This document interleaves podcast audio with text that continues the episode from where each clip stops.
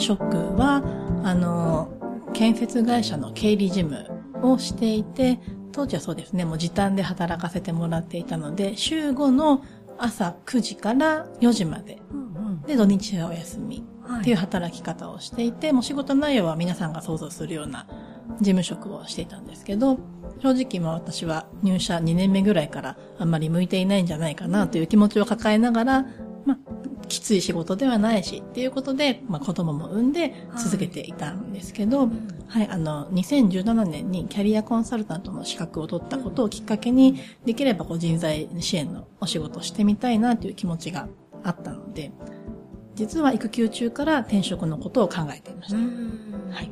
えっ、ー、と、4月の復帰を予定していたので、実は1ヶ月前の3月ぐらいから転職活動を実は細々とやっていて、結局、えー、今年の10月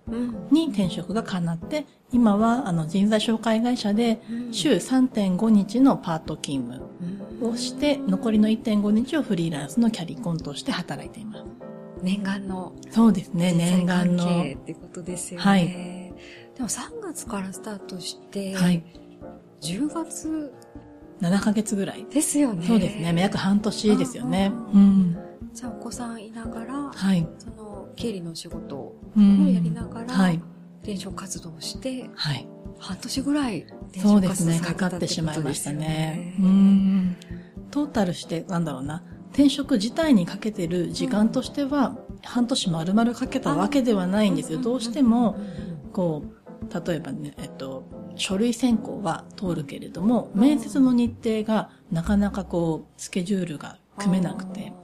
どうしても保育園のお迎えが私はあったので、うん、仕事が終わって4時仕事が終わってその後の面接っていうのが1時間しか猶予がなかったんですね。保育園のお迎えが6時だったので、その1時間の間にじゃあ入れ込めるかってなるとなかなか難しい。あの、移動時間もあるじゃないですか。はいはいなのでそこでこう日程の調節がうまくいかなかったりとか、そういったところで結構ずるずるずるずる長く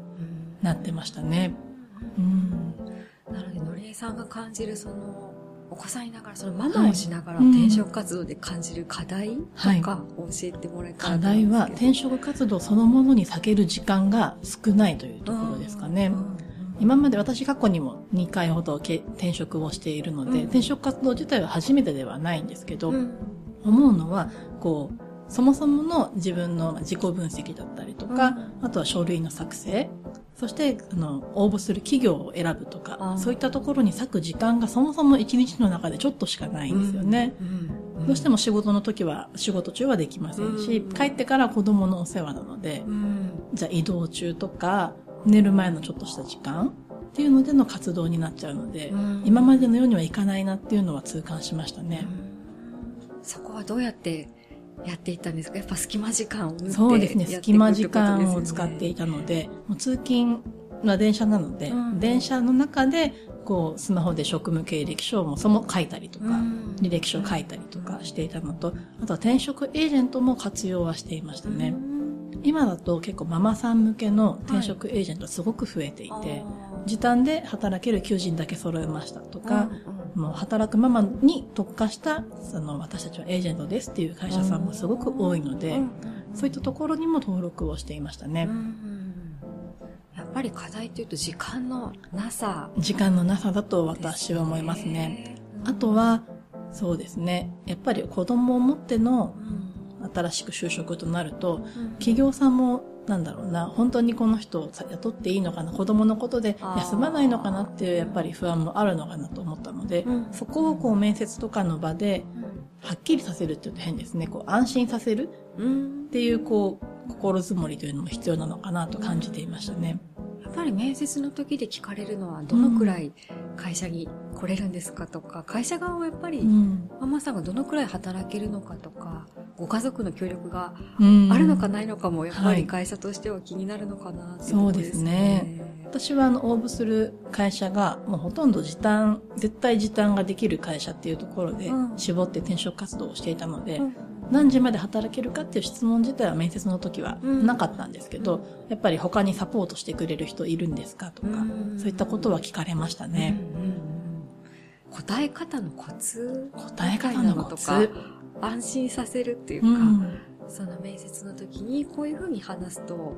あの、正しく伝わるよとか、う。ん、違いがないよみたいな話とかって、うん、そうですね。嘘でも、こう、いや、いつでも出れますっていうのは言わない方がいいと思います。あの、そうです、ね、そうするとお互い不幸になるというか、うんうんうん、入ってからも自分は苦しいし、会社もね、雇ってこんなはずじゃなかったって思われるのもすごくもったいないことなので、うん私としては、こう、面接の場で取り繕って採用されても仕方がないので、もうできないものはできないと、ちゃんと言って、サポートのあるなしもしっかりこう、誠実にお話をすればいいのかなと思っています。そこで落ちてしまうなら自分には向いてなかった会社ですし、採用されたのであれば働きやすい環境だなっていう判断がつくのかなと思います。そうですよね。確かに。無理して採用されたいからといって、なんか取り繕いたくなる気持ちは、まあわかります。はい。うん。人材紹介の会社念願の、はい、ね、お仕事だって伺って、今かなりツイッターとかでものりえさんの活動を見てると、はい、すごい楽しそうっていうか、あの 頃の、あの頃の経理の頃の、はい、そんなに大変じゃないんで、みたいに言ってた頃の 感じとは全然違う、うん、楽しそうっていう感じがあるんですけど、実際キャリアコンサルタントのことって、はい、そういうふうにリアルにこう支援できるお仕事についてどうですか、うん、そうですね。まず、えっ、ー、と、キャリアコンサルタントと人材紹介会社の、まあ、キャリアアドバイザーですね、うん、今は。は、やっぱり違う仕事だなっていうのは再認識しましたね。もともとあの、キャリコンができるから入りましたっていうつもりはなかったんですけれども、ここまで違うものかというのは驚いてますね。はい、うん、違いっていうと？はい、あの、キャリアコンサルタントだと、どちらかというと、転職に限って言えば、転職をしようか迷ってるとか、自分はどんな業界に応募したらいいのかとか、あとはそうですね、この業界に入るために、この職種とか業界に入るために転職活動を進んでいるけれども、うまくいっていない、その原因は何かっていうのを一緒に考えていくっていうのが、キャリアコンサルタントのお仕事っていう認識、私はそういう認識なんですけれども、キャリアアドバイザーとなると、どちらかというとマッチングがメイン。もちろんあの、こういった業界がいいと思いますっていうようなご提案はすることはあるんですけれども、ほとんどはもう、求職者さんの、おっしゃるご希望の求人の中から選んでご提案をして、こう内定まで進めていくっていうのがメインなので、こう、関わる、なんて言えばいいんでしょう。位置が違う、位置が違うじゃないですね。やってることは似てるけれども、立場が違うっていうのはすごく感じますね。じゃあ、のりえさんは人材紹介会社で、求職者さんの相談に乗っているお仕事、はい、そうですね。あの、初回の面談を主に担当していて、はい、こう、今までのご経験とか、今後のご希望をヒアリングをして、では私たちが持ってる求人の中で、これがあの、ご希望に合うんじゃないですかっていうご提案をして、了承がいただけたら企業さんに推薦という形を取らせていくっていうところまでが私の仕事ですね。その後は何だろう、他に応募したい企業あるかどうかっていうこう日常的なやりとりを LINE で行っているので、はい。もうそこでこう履歴書の添削だったりとか、本当はこんな業界にも興味があるんだけど、どうしたらいいですかっていう相談に乗るという形ですね。ただ、一つすごくもどかしいのは、はい、お話を聞いてて、いや、まあ絶対って言い切るのはすごく暴論なんですけど、うんうん、絶対それ本当に行きたい業界じゃないでしょ。もう少し考えた方が絶対いいよって思う方がたくさんいらっしゃるんですね。ただ、そこで、じゃあがっつりカウンセリングになるっていうのは、キャリアアドバイザーとしては違うんですよね。この面談の限られた時間を、じゃあちょっと転職相談に乗りましょうっていうふうに使うのは違うなと感じていて、ただその限られた中でも、こう、一番ね、理想的な転職活動に進むための、こう、気づきというか行動変容を、こう、促せるような関わり方ができないものかと今はすごく悩んでいるところです。そうですね。はい、避ける時間があまり、うん、カウンセリングに避ける時間があまりないっていうこととか、はいうん、アドバイザーとしてはちょっと役割が違うんじゃないかみたいなことですね。そうですね。うん、もどかしいですね。そうですね。じゃあそういうのがなかったとしたら、はい、そういうしがらみというか、役割の立ち位置がないとしたら、どんなサポートをのりえさんとしてはしていきたいそうですね。そうです。ね。今の会社でしがらみがなければっていう答え方になるんですけど、うんうん、初回の面談のヒアリングの後に、もう一回面談したいですね。うんあの、ある程度求人、まずはご希望のうん。求人をいくつかご紹介して、やっぱりこう、まあ、落ちたりとか、うん。通ったり、書類が通ったり、いろいろあった中で、数週間後にもう一度ちょっと面談をして、うん。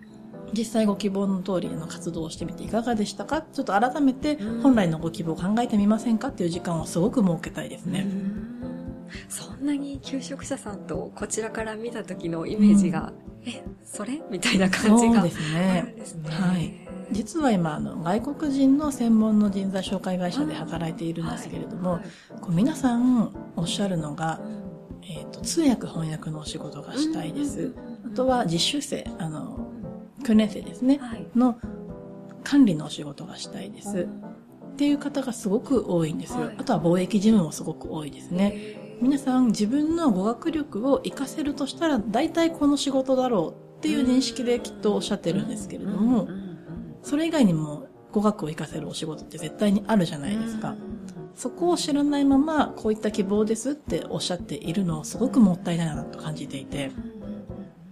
じゃあそういうもっと別の職業も紹介していきたいなとか、そうですね。を与えれたらみたいな。うんこう言われるがまま、じゃあこの求人どうぞっていうだけだと、こう、人間が関わってる意味ないなと思ってしまっていて。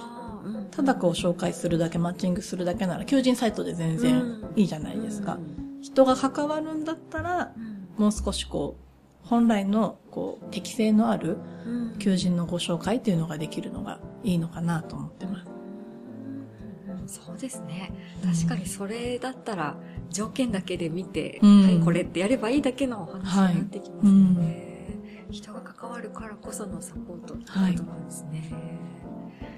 なんか今までその未経験というか人材系の仕事にのりえさん自身はついたことがは、ないです。なかった初めてですよね。。ご自身がその転職活動した時に、はい。未経験の職種に行く時に結構ハードルとかってあったんですか？ありますね。ありますね。人材紹介業に関してだと、どうしてもこう営業的な視点が必要になってくるんですね。この、ですね。って私もまだ入って 数ヶ月なので偉そうなことは言えないんですけれども、あの、どうしてもこう、入社をしていただいて初めて私たち人材紹介会社にはこう企業さんからまあお金が入ってくるので、この目の前の求職者さんをこの会社に入れないといけないっていうような場面が出てくるので、そういったところでまあ、そういう選択ができるが、求職者さんだけを向くんじゃなくて、企業様を向くという視点があるかというのと、どうしてもノルマというものはあるので、そこを追いかける姿勢があるかっていうのを私は、こう、転職活動ですごく見られているのを感じましたね。その姿勢がありますっていうのはどうやって見せて、見せ方みたいなそのは？こなんですよね。ううん。ん、どうしても、うん。あの、職歴としては経理の職歴が今長くなってしまっていたので、どうしてもこう数字的な、こう、数字を追いかける姿勢はないっていうのを結構フィードバックでいただいていたんですよ、私。こう、キャリアコンサルタントも取っているし、面談、面接の話の仕方からも、求職者に対する気持ちはすごいあるのは感じているけれども、じゃあ企業に対してはっていうのがすごく何度も何度もこう、まあ落ちてしまってフィードバックをいただいたところではあるんですけれども、そうですね。うん。すごくありきたりではあるんですけれども、私が今の会社に入って伝えたことは、もう目の前の求職者様にまず一人一人向き合って、すべての作業も丁寧にすることで数字はついてくるはずですっていうような単価を切った気がします。でも正直な話多分数字を追いかける姿勢では多分今の会社は私を採用してないんですよ。どちらかというと、こう、求職者に寄り添う姿勢っていうのを評価していただいてうん採用してるので、ちょっと質問に対する答えが出てこないかもしれないです。じゃあそういう自分と結構姿勢が合う会社にのりえさん自身会えたってことですね。ね。はい、ものすごく、うんあの、働きやすい社風です。えー、いいですね。はい。じゃあそれもある意味でご縁みたいな。すごい、そうですね、ご縁ですね。うん。あんなにたくさん、こう、求人サービス、人材紹介サービス登録をしたんですけれども、うん結局自分で探して自分で応募した会今の会社に入ることができているので、そうですねもうすべてはタイミングと運なのかなと思うところもありますそうね。ですね。えー、さんってセミナーにいろいろはい。行ってみたりとか、うんご自分でも朝活をやってね。たりとか、はいそのあたりの活動も聞けたらいいなとか、うんどんなところに行ってこんな勉強してますとか、うん、私自身はこういう発信をしてますとか、うん、そんなお話を聞けたらと思うんですけど。わかりました。そうですね。まず、子供を産む前は、もう週3ぐらいで仕事の後にいろいろセミナーに行ってたんですね。はい。で、大体はこう、キャリアコンサルタントの関係の勉強会だったりとか、あとは、あの、個人的に、何でしたっけ？言葉が出てこない。グラレコ。そう、グラレコにも興味があったので、はい、そういったことを勉強するものだったりとか、あとはナラティブセラピーっていう、こう、はい、あの、心理学の、あの、対話の方法を学ぶっていう、こう、グループがあったので、そこのセミナーに結構参加をさせていただいてました。ただ、子供を産んでからはもうぱったりとリアルのセミナーには行けなくなってしまって、やっぱり保育園のお迎えがあると、夜7時からスタートのセミナーは絶対に行けないんですよ。いいですよね、うん。セミナーに行きたいから、旦那にこう、保育園のお迎えを頼むっていうのもこう、毎日できるようなものでもないので、本当にぱったりと行かなくなりました。なので、今はどちらかというと、オンラインのセミナーをメインで受講をしてますね。うん、やってるもので言うと、例えば、あの、スクーだったと思うんですけれども、はい、あの、オンラインでいろいろなジャンルのセミナーを受けることができるサービスがあって、月額多分1000円ぐらいで、それはグラレコから人材管理から、まあ経理とか、簿記とか、そういった本当に何でもジャンルがあるようなもので、そういったものでオンラインのセミナーを受けていたりとか、あとは、あの、キャリアコンサルタントのコミュニティに私結構たくさん入っていて、そういったところで開催されるワークショップ、オンラインのワークショップに参加をするようにしていますね。それだと子供を寝かしつけてから参加もできますし、子供がちっちゃい時は抱っこしながら参加してました。へ今そんなのあるんですね。はい。今結構そういうオンラインで受けられるセミナーとかワークショップっていうのは増えてますね。うん。あとはどうしても自分がこう勉強会に行けないっていうのが悔しくて、であれば自分で開催をしてしまえば、なんか情報も人も勝手に私のものだみたいな、そういう本当に半分以上はそういう理由で、あの、月に1回土曜日の7時から8時までを、あの、オンラインで朝活ということで、キャリアコンサルタントの皆さんを、まあ、集めて、情報、情報交換の場っていうことで、オンライン朝会をやったりしています。すごい、最先端の ワークショップって感じがしますね。結構どうなんでしょうね。私、オンラインのは受けたことがなくて、はい。その、不便なとことかあるんですか特に感じないですね。うん、まずは、あの、 Zoom っていう、こう、サービスを主に使っているんですけれども、うん、ウェブカメラを使うので、うん、まず顔は皆さん見ることができますし、発言したいときはまあ手を挙げれば、本当にリアルに手を挙げてしまえば、あ、発言したいんだなっていうのがもうわかりますし、そうですね。あとチャットの機能もあるので、仮にこう音声の状態が悪くても、まあ、どうにかコミュニケーションは取れるので、リアルとの差はその方の本来の雰囲気がつかめるかつかめないかだけだと私は思ってます。じゃあ情報を手に入れるっていう意味では全然問題ないというか、そうですね、むしろ助かるみたいな、助かりますね。もうここにいながら大阪の方だったり、北海道の方とも、ああの、顔見知りになれるので、うんオンラインの方がいいなと私は感じてますね。のりえさんの開催しているワークショップだとどんな情報交換があるんですか？やっぱりママ同士の働き方ではなくて、私の朝活はもうキャリコンの、キャリアコンサルタントの朝活なので、もう本当にこう実際キャリコンとしてお仕事をしていて、こういう困ったことがあるんだけれど、皆さんどうしてるんですか、っていうことだったりとか、ワークショップの開催の工夫について、こう質問をしたりとか、そういう感じの情報交換が主ですね。あとはキャリアコンサルタントだとリファーっていうことが必要になるので、こう、クライアントの方に、まあ、相談に来ていただいたけれども、まあ、自分の手に余るというか、うん、自分では対応ができない場合に他のキャリアコンサルタントの方にちょっと相談に行ったらいかがですかっていうのをまあご提案するっていうのがリファーになるんですけれども、例えば他の専門職の方もなんですけれども、そういったリファー先を見つけるというのにも役立ってるなと思いました。うんやっぱり横のつながりって重要ですよね。そうですね。うん、ね、いろんな得意分野がキャリアコンサルタントの皆さんありますしね。はい、さんって働くママの支援をしたいみたいなお話そうですね。ね、はい。されてましたけど、堀江さん自身はなんかその働いてみて、子育てしながらっていうのは、うんイメージしてたのとどのくらいギャップがあるんだろうと思って。すごくギャップがありましたね。まず私自身の気持ちが変わりました。うん産む前は、こう、バリキャリじゃないですけど、時短はできれば取らないで、うん保育園も延長保育がっつり使って、もうしっかり働いてしっかり子育てをする両立スーパーママになろうみたいな気持ちがすごく大きかったんですよ。ただ産んでみると、あ別に私専業主婦でも苦痛じゃないんじゃないかって思うぐらい子供と一緒にいるのが楽しかったんですね。ただ働きたい気持ちはやっぱりあったので、時短で子育てをしよう。で、かつ仕事ばっかりで苦しくなるのはこう嫌なので、ほどほどに仕事はほどほどに。でもやりたいことはやりつつ、ほどほどに楽しんで子育ても楽しむ。っていう、まず気持ちが変わりました。で、もともとこんなパラレルキャリアというか、うん週3.5パートの1.5フリーランスという働き方をするとは私は思ってなかったので、そういった部分ではものすごいギャップですね。うん。そうですよね。はい全部やってやるみたいな感じで。ね。えーそんなにお子さんが生まれると変化があるんですね。ありましたね。うん。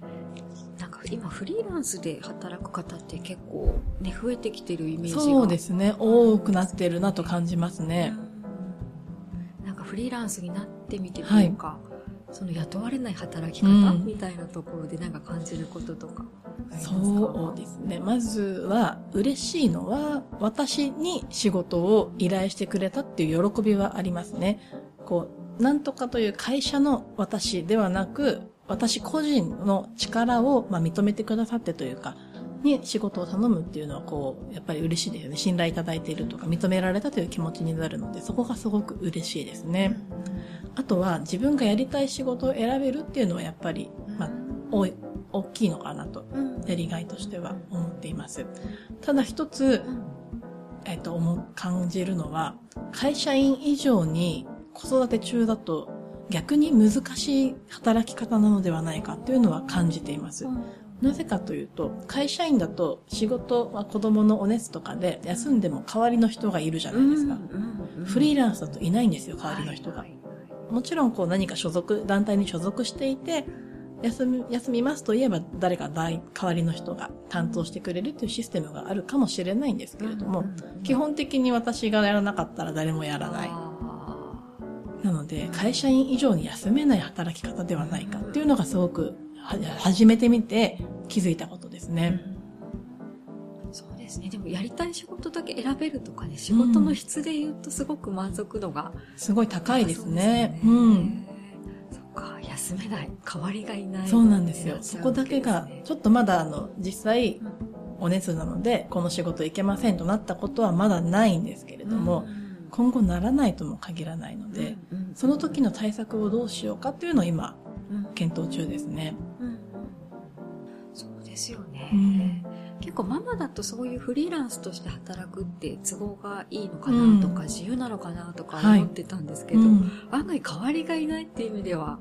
所属しながら働ける子育てっていうのもいいのかもしれないですね。そうですね。うんもちろんフリーランスとしてどんな働き方をうん、どんな仕事をするのかにもよると思います。例えば、ライターの方だと、うん締め切り、まあ、締め切りさえ守ればいいじゃないかもしれないんですけど、締め切りまで時間があるので、例えばこの日休んだとしても、どこかで帳尻を合わせて締め切りがね、守れればいいっていうお仕事になるかと思うんですが、どうしてもキャリアコンサルタントだと、この日に面談をお願いしますっていう働き方なので、そこだと代わりがいないっていうことになっちゃうのかなと思ってます。そうですね。自分だからくれるお仕事ではあるけど、はいじゃあその自分が行けない時はどうしたらいいんだろうってはい。なりますもうんんね。あーでもフリーランスってその、なんかそういうのに不安とかって特になかったですか？不安はすごくありましたう。ん結構悩んでました。転職活動もすごくね、なかなか決まらず苦しかったので、うんうんうん結構途中で路線変更をしたんですね。最初の頃は週4でうん時短で働いて、1日休む。でフリーランスっていう働き方をしようとは全然思ってなかったんですよ。もう普通に週5働いて時短。で人材紹介とか人事っていう働き方に変えようとしてたんですね。ただなかなか決まらなくて、で、そこで一旦瞑想をしまして、はい、じゃあ週3働ける経理で時短をして、残りの2日をフリーランスしようってなった時期もあるんですよ。ただ、やっぱり、こう、周辺対象活動を進めていくと、全然こう、面接に行っても興味が湧かないんですね、経理のお仕事だと。そうなんですね。そう、そうだったんです。もうその業務内容とか聞いてもなんか心が動かない。できるけど、うん、みたいな、そんな感じだったので、やっぱりちょっと違うんだなということで、今の働き方でも大丈夫な、まあ、人材紹介、会社っていうところにどんどんどんどんこう変えていったんですけれども、そこで、じゃあ私はフリーランスをまあ生活に入れ込むことについて、どう思ってるのかっていうのは結構いろんな人に相談しましたね。5人ぐらいに私相談してると思います。すごい悩んでたんですね。悩んでましたね。こうこ自分もキャリアコンサルタントですけど、キャリコンを受けたりとか、コーチングを受けたりとかしながら、本当に私がこうやりたいって言ってるこの道は、進んでは大丈夫なのかっていうのを自分にいろいろ確認してた感じですね。大丈夫なのかっていうのは、一番大きいのは金銭面でした。どうしても収入は下がってしまうじゃないですか。そもそも時短で下がってた収入を、さらにフリーランスを入れると、さまあ、一時的に必ず減るじゃないですか。うん。うん、それはいいの？みたいな、うん。で、結局見つけた答えは、こう、他力本願になってしまうんですけれども、主人もしっかり働いて収入のある方なので、うんうん、まず、こう、今の新しい働き方に変えても、死ぬことはないだろうと、生活に困ることはそもそもないので、挑戦をしてみるのもいいのではないっていうところにまず落ち着いたんですね。うん、で、さらにすごく嬉しいことに主人も全然応援をしてくれる人だったので、うん。はい、むしろ仕事を辞めると言い出すのではないかと思っていたと、フリーランス一本で行くって言うと思ってたから、はい、あ全然いいと思うよ。っていうのをすごく応援してくれていたので、じゃあありがたい、それに乗っかろう。ということで、新しい道に進んだという感じですね。家族の支えもあってあります。ですね、うん、実際収入はものすごく今下がっている状態なんですけど、気持ちの面が全然違っていて、こう毎日今正直楽しいです。うん、それはどんなところにですか？そうですね。まず、こう、まあ、念願だった人材会社に働けて、しかも社風が私にぴったりと感じているので、毎日仕事に行くのがそもそも楽しいですね。うんで、明日はこういった部分を改善しようっていう向上心も、やっと生まれてきまして、前の会社だとどうしても、なんかこう気持ちの部分で停滞をしていたので、そこが払拭されたというのがすごく大きいのと、こう1.5日のフリーランスの活動が仕事をしているんじゃなくて、こう趣味をしているような気持ちで取り組めているんですよ、今。うん、正直私営業活動ってすごく苦手なんですけれども、全然キャリアコンサルタントとしての営業活動なら何の苦もなくできている状態なので、あ、これがフリーランス楽しいっていうところなのかなと感じてますね。えー、不思議ですね。はい。営業活動苦手って思うのは、これを進めるのみたいな気持ちが働くそうですね。あの、今までの仕事が全然職とかが、あの、携帯ショップの店員さんをしていたので、あまりお客様が必要じゃないと思うサービス、うん、確実にいらないサービスでも必ず販売しないといけないという部分がどうしても、うん、あの嫌だったので、そこから苦手意識があったんですけれど、いざキャリアコンサルタントとしての活動となると、こう営業活動はあまり苦じゃないですね。うん、不思議。不思議ですね。いいですね。営業はそういうふうに感じられるように変わったんですね。はい先ほどおっしゃってたその社風が合うっていうところで言うと、はい、人と合うっていう感じそうですね。人とも合いますし、制度としても合うなというのはすごく感じてますね。会社の制度。はい。その子育てしてるママでも働きやすい。はいはい。そこ、すごくでもないですね、一人。ママさんが今5人ぐらいいらっしゃっていて、私とちょうど子供の年齢が重なるママさんはいないんですけれども、まあ、ちっちゃい子で小学生ぐらいのお子さんがいらっしゃるお母さんも多いですし、そもそも代表の方がお子さんが多い方で、子供もそのいいことだっていうのを、はい、はい、あの、はい、まあ理念、理念じゃないですね。あの、気持ちとして持っていらっしゃる方なので、ママとして働くことはすごく大歓迎してくれる会社で。それは働きやすいすごく働、すごく働きやすいです。前の会社だと私が初めての育休取得だったのと、ママが誰もいなかったので、正直こうアウェイ感と言いますか、会社も私をどう扱っていいかわからないし、私も会社にちょっと居づらさを感じていた部分があるので、そこがこう大きく改善されましたね。そうですよね。やっぱり会社によるというか前例がないものをこうやる時のね、会社の対応ってなかなか分かれますよね。はい環境が応援してくれるってありますね。そうですね。あとは前の会社はどちらかというとザ日本企業というか、うん、こう何かをやろうと思った時には上司の承認が必要で、うん、その上司の承認を得るためには根回しが必要で、うん、で、さらにこう紙の書類を回してハンコを押すような社風だったんですけれども、今の会社が本当に180度違っていて、まずやりたいと思うならやったらいいと。はい。はい。あなたたちのことは会社は信用しているから、ぜひ、まあ、業務が良くなるのであれば、やってください。という社風なのと、あとすべてデジタルになったので、はい、通常、あの、日々のやりとりは Slack でやりますし、求職者の方とのやりとりは LINE ですし、紙の書類が回ってるのを一度も見たことがな。く、ハンコは一切触ることもないんですね。はい、はいそしてなんかこう、社員の方々がそれぞれ自立して動いていて、かつお互い尊重しているので、こうなんだろうな、仲がいいというわけではないんですけれども、適度な距離感を持って働いているということと、仕事の自由度ですね。結果さえ、結果さえ出れば、その過程は自由だよっていう働き方がすごく自分に合ってますね。すごくいいですね。はい。ぱり信頼してくれて任せてくれる環境っていうのがすごいのりえさんにぴったり、ね、そうですね。すごくそれは感じますね。うん、うんじゃあ営業苦手とかね、おっしゃってましたけど、うん、ちゃんとやれる自信がどこかに、自分の中に。そうですね。ねあの、今はどうしても時短でパートなので、営業職には挑戦できないんですけど、うん、ゆくゆく子供が、まあそうですね、4歳、5歳ぐらいになったら、フルで働いてもいいかなと思っていて、その時は営業に挑戦したいなという気持ちに今なっていますね。うんすごいですね。はい。苦手だったあの営業へ。そうですね。むしろやってみたいという気持ちに今なってますね。面白いですね。うん。そん